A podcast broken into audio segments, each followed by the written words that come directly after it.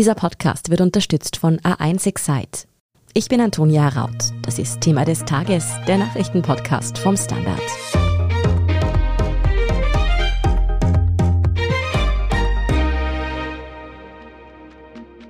Frauen sind auch in Österreich noch immer benachteiligt. Daran erinnern uns jeder Equal Pay Day, jeder Blick in die Vorstände der Spitzenunternehmen oder auch die Gewaltstatistik. Wer sich den ganz aktuellen Gleichstellungsindex ansieht, dem fällt noch eines auf. Da ist nicht nur ein Unterschied zwischen Frauen und Männern, da ist auch eine Differenz zwischen Frauen in der Stadt und Frauen am Land. Außerhalb der Metropolen verdienen Frauen zum Beispiel noch weniger. Sie sind seltener in Entscheidungsprozesse eingebunden und auch der Gewaltschutz greift hier noch schlechter. Um diesen Unterschied, woher er eigentlich kommt und was dagegen getan werden kann, darum geht es in dieser Folge von Thema des Tages. Beate Hausbichler, du schreibst für die Standard seit Jahren über feministische Themen und hast nun die Reihe Stadtland Gender begonnen. Dieser Unterschied in Österreich zwischen Frauen in der Stadt und Frauen am Land, ist er denn wirklich so markant? Ja, also ich würde schon sagen, dass man den durchaus als sehr groß bezeichnen kann. Eine Zahl, die wir ja schon lang kennen, die das aussagt, ist die Differenz beim Gender Pay Gap. Das ist ja etwas, was wir schon länger wissen, dass zum Beispiel in Wien der Gender Pay Gap bei rund 12 Prozent liegt, wenn man jetzt die Vollzeitgehälter von Männern und Frauen vergleicht. Und dass er aber zum Beispiel in Bundesländern wie Vorarlberg oder auch Tirol weit über 20 Prozent liegt. Also das ist schon ein ganz klarer Hinweis dafür, dass es da zentrale Unterschiede gibt. Und immer der Gender Pay Gap, einfach die Zahl, wie viel Einkommen man hat, das ist einfach der Gradmesser für Gleichstellung, für Autonomie, für finanzielle Unabhängigkeit, die ja letztendlich auch vor Armut im Alter schützt. Also das ist schon einmal etwas, was wir wissen und was sehr deutlich ist. Und jetzt gibt es eben diesen Gleichstellungsindex des Städtebundes, der sehr aktuell ist und der zeigt auch noch einmal ganz klar, dass man sagen kann, je mehr EinwohnerInnen ein Gebiet hat, eine Gemeinde hat, desto höher ist der Grad der Gleichstellung. Die haben das eben in einem Index abgebildet. Der geht eben von 0 bis 100. Und da hat Wien zum Beispiel einen Index von 79 und Kärnten von 57. Da wurde angeschaut, okay, wie ist die Infrastruktur bei der Kinderbetreuung, wie ist die Mobilität, wie ist es beschaffen, was Gewaltschutz betrifft. Also alle diese Dinge wurden da ausgewertet und das zeigt dann schon wiederum eine sehr deutliche Differenz zwischen Ballungsräumen und sehr kleinen Gemeinden. Du hast ja jetzt schon einige Aspekte angesprochen, aber welche Ungleichheiten stechen denn besonders ins Auge? In welchen Bereichen? Sehr deutlich ist die Kinderbetreuung. Das ist einfach der zentrale Hebel für Gleichstellungspolitik, auch wenn es vielleicht viele nicht mehr hören können. Es ist einfach eines der wichtigsten Instrumente und da ist der Unterschied einfach schon sehr deutlich. Da muss man jetzt nicht einmal weit aus Wien rausgehen. Das ist dann auch schon in Niederösterreich sehr deutlich. Zum Beispiel haben 38 Prozent der Gemeinden, da gibt es überhaupt kein Betreuungsangebot für Kinder unter drei Jahren. Das ist natürlich auch ein großes Problem, weil drei Jahre in Karenz zu sein, ist für Eltern einfach eine finanzielle Einbuße, die sich viele nicht leisten können. Man sieht nämlich auch, wer ist dann zu Hause, wenn es keine Kinderbetreuung gibt. 72 Prozent der Frauen, die Kinder unter 15 haben, also genau in dem Alter, wo sie einfach noch viel Betreuung brauchen, sind in Teilzeit und nur sieben Prozent der Väter. Also nur 36 Prozent der Kindergärten sind überhaupt mit Vollzeit vereinbar. Das kommt auch noch dazu, dass es einfach viele Betreuungsplätze gibt, wo man einfach sieht, okay, dieser Platz ist jetzt nicht mit einer 38,5 Stunden Beschäftigung in Einklang zu bringen. Was ganz ein großes Problem ist, und da kommen wir jetzt schon wieder auf dieses Stadt-Land-Gefälle zurück, dass eben so die Frage, wie tun wir als Familie, wie tun wir mit der Kinderbetreuung, dass das ja natürlich einerseits eine große persönliche Frage ist, die aber sozusagen einen finanziellen Unterbau hat, weil wenn man einfach sagt, okay, ich als Frau in meinem Job verdiene ein bisschen weniger, weil Frauenberufe sind tendenziell schlechter bezahlt, dann ist das einfach eine Rechnung, dass Frauen eher zu Hause bleiben. Das ist so eine Wechselwirkung, die wahnsinnig schwierig ist und die noch einmal am Land schwieriger ist, wenn die Kinder Kinderbetreuung mau ausschaut, dass dann einfach tendenziell die Frauen länger daheim bleiben. Damit wir uns das aber vorstellen können, wie unterschiedlich fällt da das Angebot zwischen Stadt und Land in Sachen Kinderbetreuung denn konkret wirklich aus? Das fällt wirklich groß aus. Also in, in, Wien ist es so, dass wir bei städtischen Kindergärten ein kostenfreies Angebot haben. Wir zahlen da nur knapp 70 Euro für Mittagessen, das ist der Essensbeitrag. Und in vielen anderen Bundesländern ist einfach die Nachmittagsbetreuung kostenpflichtig. Da ist zum Beispiel ab 13 Uhr kostet der Platz etwas. Und ich habe kürzlich mit einer Mutter gesprochen, die von Wien nach Korneuburg gezogen ist und die das schon irgendwie interessant formuliert hat. Das ist nämlich ein problematisches Signal an Eltern. Warum ist jetzt dann plötzlich am Nachmittag die Kinderbetreuung nicht mehr vom Staat oder vom Land in dem Fall übernommen? Und das ist eben in Tirol so, das ist in Oberösterreich so, eben wie gesagt in Niederösterreich, dass es am Nachmittag kostenpflichtig wird. Also in Niederösterreich ist auch für alle Kinder unter 2,5 Jahren der Kindergarten oder der Krippenbesuch in dem Fall nicht kostenfrei. Also das sind einerseits finanzielle Belastungen, andererseits sind es natürlich auch klare Botschaften an die Eltern. Das muss man natürlich auch sehen. Und damit ich das richtig verstehe, schlechtere Kinderbetreuung wirkt sich also direkt auf die Gleichstellung von Männern und Frauen aus. Ja, also definitiv. Kinderbetreuung ist eines der wichtigsten Instrumente, um die unterschiedlichen Gehälter von Männern und Frauen auf ein ähnlicheres Niveau zu bringen und da spielen einfach traditionelle Rollenvorstellungen einerseits rein, andererseits die mit Zahlen belegbaren Fakten, dass Frauenberufe, Einzelhandel, Pflege und so weiter einfach schlechter bezahlt sind.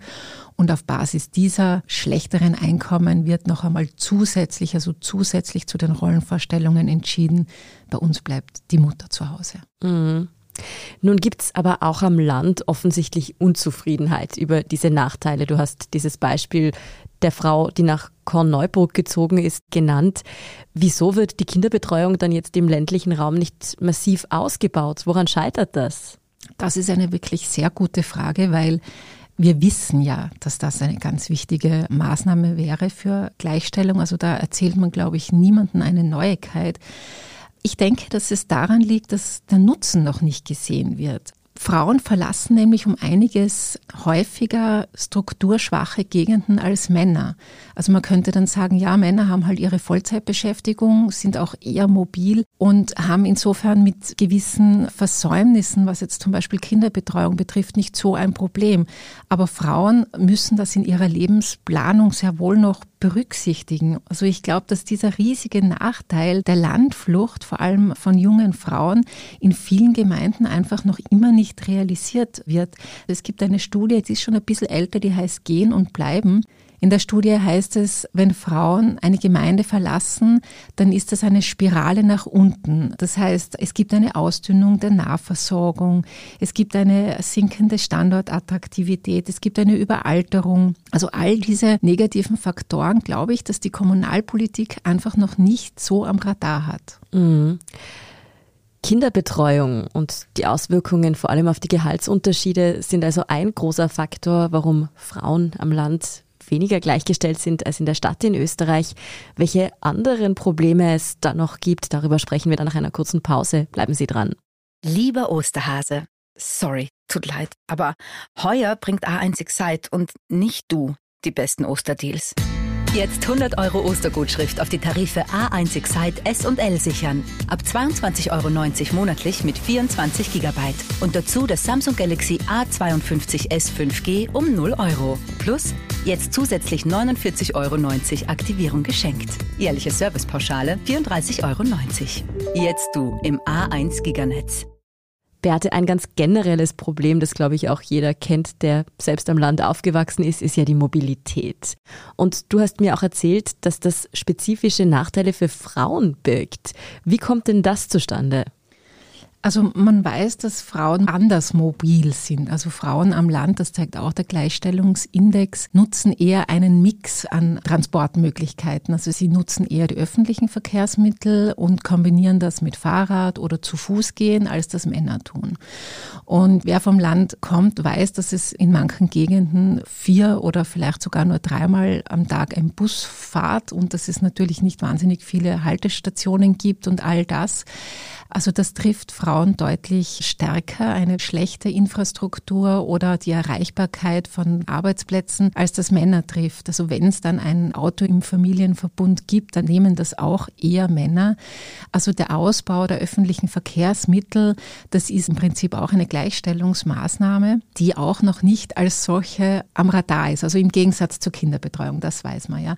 Aber die Mobilität, dass Frauen am Land da viel stärker auf die Öffis angewiesen sind, das ist ein wichtiger Punkt. Hinzu kommt noch einmal, wir wissen alle, wie die Benzinpreise, also die Kosten für Autos in die Höhe geschnellt sind in letzter Zeit und wie wir schon besprochen haben, Frauen verfügen über weniger finanzielle Mittel. Insofern ist das auch ein Problem, das sich für sie in Zukunft noch verstärken wird. Bei all diesen Themen, sei es jetzt Kinderbetreuung, Öffi-Ausbau, ist ja oft auch die Kommunalpolitik gefragt.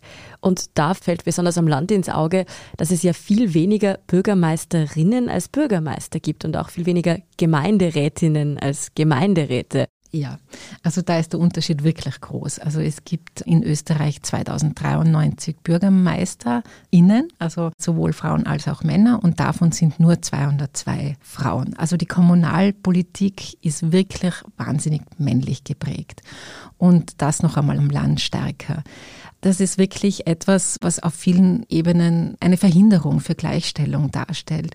Einerseits ist es einfach so diese ganz einfache Feststellung, dass einfach noch immer die Lebensrealität von Frauen eine andere ist und sie einfach andere Dinge im Blick haben, auf dem Radar haben, was notwendig ist jetzt für eine Gemeinde, für ein Dorf. Da wird sich einfach eine Perspektive verschieben, wenn sich das ändern würde. Und da gibt es auch eine aktuelle Studie, die heißt Kommunalpolitik von morgen und die zeigt, zeigt eben auch wieder, Frauen in der Kommunalpolitik sind auch wieder durch diesen alten Hut verhindert, nämlich durch die schlechte Vereinbarkeit von Beruf und Familie. Also das nennen Frauen Bürgermeisterinnen konkret, dass das ein ganz zentrales Moment ist, warum es wenig Frauen in der Kommunalpolitik gibt, wohin in dieser Umfrage Männer interessanterweise gesagt haben, es liegt am mangelnden Interesse. Frauen haben aber auch gesagt, es liegt nicht nur am mangelnden Interesse, sondern auch an männlich geprägten Parteistrukturen und das wird relativ wenig oft in Studien über Land und Stadt und Unterschiede gesagt, aber dass es halt doch noch mangelndes Selbstvertrauen gibt der Frauen und ein wahnsinnig traditionelles Frauenbild. Also das haben die Bürgermeisterinnen in dieser Umfrage einfach klar gesagt, dass das einfach noch sehr stark am Land vorherrscht. Und ich glaube, da gibt es noch viel zu tun auf einer sehr schwierigen und komplexen informellen Ebene, die aber mit so ganz einfachen infrastrukturpolitischen Maßnahmen schon auch angestoßen werden würde. Mhm. Was ja vielen auch nicht bewusst ist, ist, dass der Gewaltschutz am Land tatsächlich schlechter greift als in den Städten.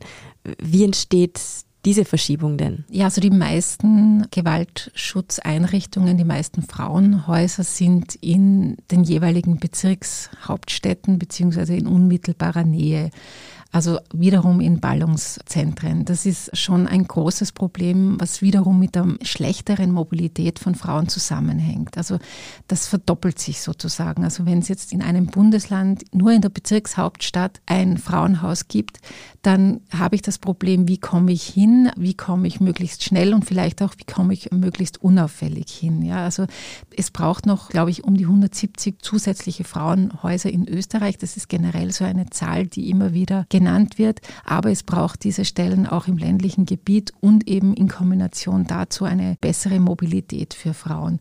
Was viele Einrichtungen jetzt allerdings auch in der Pandemiezeit gelernt haben, es ist auch wichtig, ein Online-Angebot zu haben. Also die Beratungsstelle Frauen beraten Frauen, die machen das ja schon sehr lange, dass es Online-Beratungen gibt, also Beratungen auf digitale Wege sozusagen in Angriff zu nehmen. Das ist auch ganz wichtig und es ist auch deshalb wichtig, weil in dieser einen Studie über Landflucht, die schon etwas älter ist, haben die Frauen gesagt, was schon irgendwie ein Aspekt ist, warum man das Landleben nicht so bevorzugt und gegangen ist, ist der Aspekt der sozialen Kontrolle. Und das habe ich sehr interessant gefunden, weil das spielt überall rein. Das spielt im Faktor Gewalt rein, dass man eben sich viel stärker durch die Nachbarschaft, vielleicht auch durch die Schwiegereltern kontrolliert fühlt. Das spielt in den Aspekt Kinderbetreuung rein, dass vielleicht die ältere Generation das kritisch beäugt, wenn eine Mutter ihr Kind schon unter drei Jahre in die Kinderbetreuung geben will. Also dieser Aspekt der sozialen Kontrolle ist bei Gewalt zum Beispiel ein ganz großes Problem. Und wenn da Frauen einfach irgendwie ein gemeinsames Auto zum Beispiel nur haben mit ihrem Partner, dann sind sie da einfach doppelt verhindert, sich Schutz zu suchen. Entweder weil eben der Weg zu weit ist und andererseits, weil sie eben das Gefühl haben, beobachtet zu werden in dem, was sie tun. Mhm. Du hast nun gesagt, mehr Frauenhäuser, besonders im ländlichen Raum, das wäre mal ein konkreter Lösungsansatz, der die Situation einfach verbessern würde. Ansonsten haben wir jetzt viel über strukturelle gesellschaftliche Probleme gesprochen, bei denen es ja oft dann schwierig ist, ein Wundermittel oder eine konkrete Lösung zu nennen. Bist du da auf Ansätze gestoßen, wie man diesem Gender Gap zwischen Stadt und Landleben entgegenwirken könnte? Ja, bin ich und es sind im Prinzip die gleichen Rezepte, die schon auf dem Tisch liegen, auch für die Stadt. Also die unterscheiden sich in dem Sinn nicht und die, vielleicht ist das auch das Problem, niemanden mehr großartig hinter dem Ofen hervorholen. Ja, also das sind diese klassischen gleichstellungspolitischen Rezepte wie Ausbau der Kinderbetreuung. Das wird ja auch laufend gemacht. Also das steigt ja auch an, auch die Betreuung der unter Dreijährigen, das muss man auch sagen. Äh, Anreize, dass man sich Kinderbetreuung besser aufteilt mit dem Partner, also dass man für die Karenzen für Männer da stärkere finanzielle Anreize einbaut zum Beispiel. Und eben jetzt konkret auf diese Stadt-Land-Gefälle wäre es eben ganz wichtig, wichtig, Frauen in die Kommunalpolitik zu holen. Und da ist man dann wiederum bei eben, Sie sagen, die Bürgermeisterinnenvereinbarkeit ist ein Problem.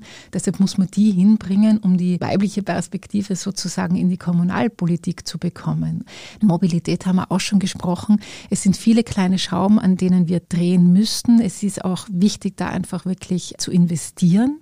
Interessant ist auch, dass sich zeigt, dass in den Bundesländern genau so viel in Kinderbetreuung investiert wird, wie es zu betreuende und unter Fünfjährige gibt. Also da gibt es irgendwie so quasi nicht in die Zukunft rein investieren. Also man, man, stellt gerade immer so viel bereit, wie halt gebraucht wird. Ja. Also hier muss wirklich Geld in die Hand genommen und hier einfach Prioritäten gesetzt werden. Jetzt mal provokant gefragt, wieso sollten nicht einfach die Frauen, die zum Beispiel bessere Kinderbetreuung, bessere Öffis wollen, in die Stadt ziehen? Warum braucht es mehr Gleichstellung am Land tatsächlich? Naja, ich würde sagen, das ist so eine gesamtgesellschaftliche Entscheidung. Es wäre irrsinnig schade. Also wir sehen ja alle, wie ausgestorben die Dörfer teilweise sind dass eben nicht mehr das Wirtshaus da ist, wo sich übrigens auch vor allem Männer getroffen haben, sondern dass die teilweise dann in die Tankstellen ausweichen, die an Autobahnabfahrten sind. Ja. Also das haben auch Frauen genannt, die das Dorf verlassen haben, Lokale, Kinos, all das ist etwas, was Frauen zum Beispiel vermissen, die ein Dorf verlassen haben. Und das ist ja eine irrsinnige Aufwertung für eine Gegend, das ist ja eine irrsinnige Aufwertung für eine Gemeinde. Und ich denke, darauf will niemand verzichten. Insofern natürlich ist es die unmittelbare Entscheidung, die ist natürlich, wenn eine Frau da irgendwie keine Chance für sich sieht, einen Job zu bekommen, der sie interessiert, dann muss sie natürlich gehen. Aber das ist eben etwas, was Gemeinden als Problem realisieren müssen und auch die Hebel betätigen müssen, um das zu verhindern, weil die Entwicklung, wie sie jetzt ist, ist ja keine schöne. Mhm. Die Gleichstellung von Frauen im ländlichen Raum voranzutreiben, wäre also auch ein wichtiger Hebel, um generell der Landflucht gegenzuwirken, die ja in Österreich ein großes Problem ist. Vielen Dank für diese Einordnung, Beate Hausbichler. Sehr gern. Und wenn Ihnen diese Folge von Thema des Tages gefallen hat, dann können Sie uns auch unterstützen, zum Beispiel mit einem Standard-Abo oder wenn Sie uns über Apple Podcast hören, mit einem Premium-Abo. Bleiben Sie jetzt aber noch dran, wir sind gleich zurück mit dem Meldungsüberblick. Lieber Osterhase, sorry, tut leid, aber heuer bringt A1 Excite und nicht du die besten Osterdeals. Jetzt 100 Euro Ostergutschrift auf die Tarife A1 Excite S und L sichern. Ab 22,90 Euro monatlich mit 24 GB. Und dazu das Xiaomi Note L 5G um 0 Euro. Plus jetzt zusätzlich 49,90 Euro Aktivierung geschenkt. Jährliche Servicepauschale 34,90 Euro. Jetzt du im A1 Giganetz. Und hier ist, was Sie heute sonst noch wissen müssen. Erstens, im Ukraine-Krieg hat die Seite der Verteidiger heute Donnerstag einen Erfolg auf dem Wasser vermeldet. Laut ukrainischen Streitkräften wurde das Kriegsschiff Moskwa im Schwarzen Meer durch Beschuss versenkt. Satellitenaufnahmen hatten zuvor eine Explosion auf dem Schiff gezeigt. Die russische Seite sprach aber von einem Munitionsunfall als Ursache. Die Moskwa gilt als wichtiges Flaggschiff der russischen Schwarzmeerflotte. In welchem Zustand sie sich nun genau befindet, ist Stand Donnerstagnachmittag noch unklar. Unterdessen haben die EU und die USA neue Militärhilfen für die Ukraine angekündigt, in der Höhe von insgesamt über 1,2 Milliarden Euro. Die USA wollen etwa Hubschrauber, gepanzerte Fahrzeuge und auch Artilleriewaffen und Munition liefern. Auslöser für die neuen Waffenlieferungen ist die wohl unmittelbar bevorstehende russische Großoffensive in der Ostukraine. Zweitens, Regierungsmitglieder der Oberösterreichischen Volkspartei haben laut Standardrecherchen gut 19.000 Euro an den rechtsextremen Corona-Skeptiker Stefan Magnet gezahlt. Dieser betreibt eine Werbeagentur und ein Online-Medium, in dem etwa das Pferdeentwurmungsmittel Ivermectin zur Corona-Behandlung empfohlen wurde. Magnet wird vom Dokumentationsarchiv des österreichischen Widerstands in der rechtsextremen Szene verortet. Bereits im vergangenen März wurde bekannt, dass die oberösterreichische FPÖ dem Unternehmen Unternehmer über 140.000 Euro zukommen ließ. Die Zuwendungen der ÖVP bezeichnete Magnet nun als Türöffner für weitere Geschäfte. Und drittens noch ein Aufruf in eigener Sache. Wir suchen Unterstützung für das Podcast-Team des Standard. Wenn Sie an Thema des Tages oder unserem Schwester-Podcast Inside Austria mitarbeiten wollen, dann bewerben Sie sich. Alle Informationen und das genaue Jobprofil finden Sie in den Show Notes. Und auf derstandard.at finden Sie außerdem alle weiteren Informationen zum aktuellen Weltgeschehen. Falls Sie Feedback oder Anregungen für uns haben, dann erreichen Sie uns über podcast.derstandard.at. Und wenn Sie sicher gehen wollen, dass Sie keine Folge von Thema des Tages mehr verpassen, dann abonnieren Sie uns unbedingt auf Spotify, Apple Podcasts oder wo Sie Ihre Podcasts hören und lassen Sie uns doch auch gleich eine 5-Sterne-Bewertung da. Ich bin Antonia Raut. Baba und bis zum nächsten Mal.